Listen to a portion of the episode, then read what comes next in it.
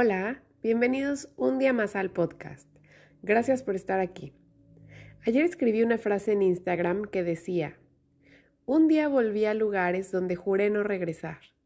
Reparé lo que creí irreparable y enmendé errores sin solución aparente. Porque cuando algo que daba valor falta, el orgullo sobra. Y de eso te quiero hablar hoy.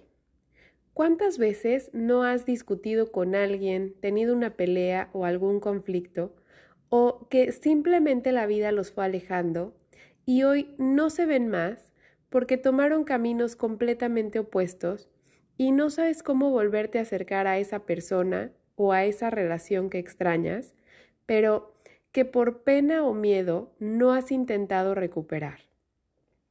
Puede ser tal vez un malentendido que con el tiempo y la distancia se ha ido haciendo grande, y de cosas que a lo mejor sí pasaron, pero nunca se hablaron y se fueron enfriando las cosas. ¿Cuántas veces el orgullo hace que aquello que echas en falta y que sí extrañas no pueda regresar a tu vida?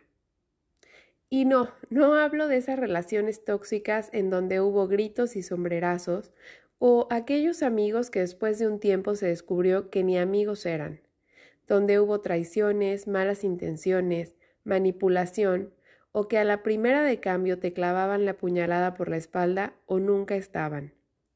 Que tal vez al inicio de esa separación con esas personas puedas también sentir que las extrañas, porque puede que te acostumbraras a esa relación. Hay codependencia o no conociste otra forma de relacionarte con ellas. Cuando son personas así, que te consumen energía, tiempo, te desgastan y te hacen sentir mal o bajar tu autoestima o hacen que te sientas menos, lo mejor que puede pasar es que las saques de tu vida y las mantengas lejos por mucho que creas que las extrañas o lo que sea, porque al final del día no te hacen bien.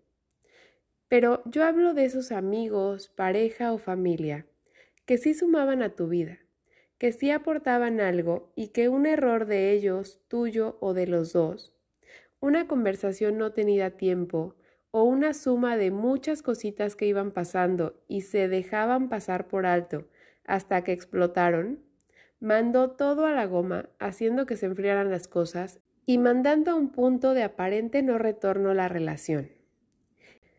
Y que puede ser ese orgullo de no hablar las cosas, de no aceptar las disculpas del otro, de no dar tu brazo a torcer y decir, oye, perdón, me equivoqué. O también ese orgullo de simplemente decir, ya, se terminó y porque dije que se terminó y así lo dije, así va a ser.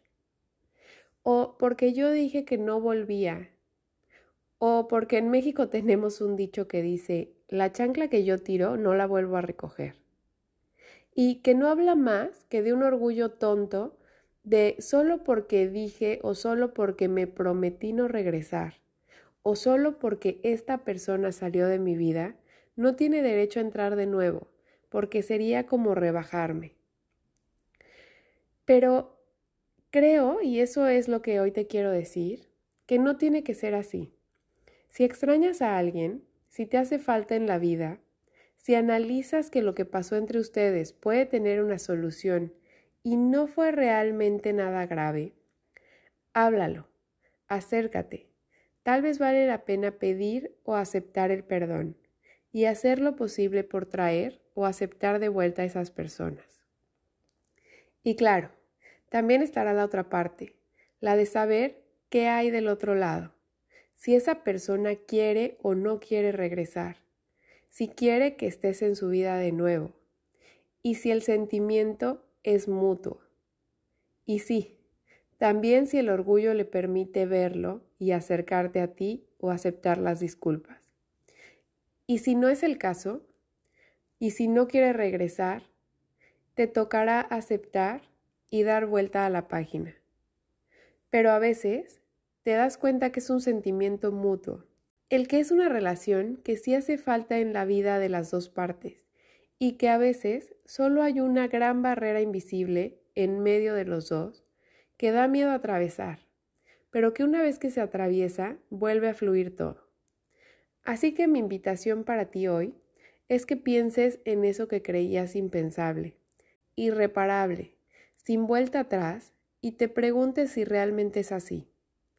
A veces, al calor del enojo, se ve todo muy mal, y cuando el enojo se va, puedes ver que en realidad no tienes en tu vida eso que aportaba esa persona o relación y que te hace falta porque sí dejó un hueco. Nos escuchamos mañana.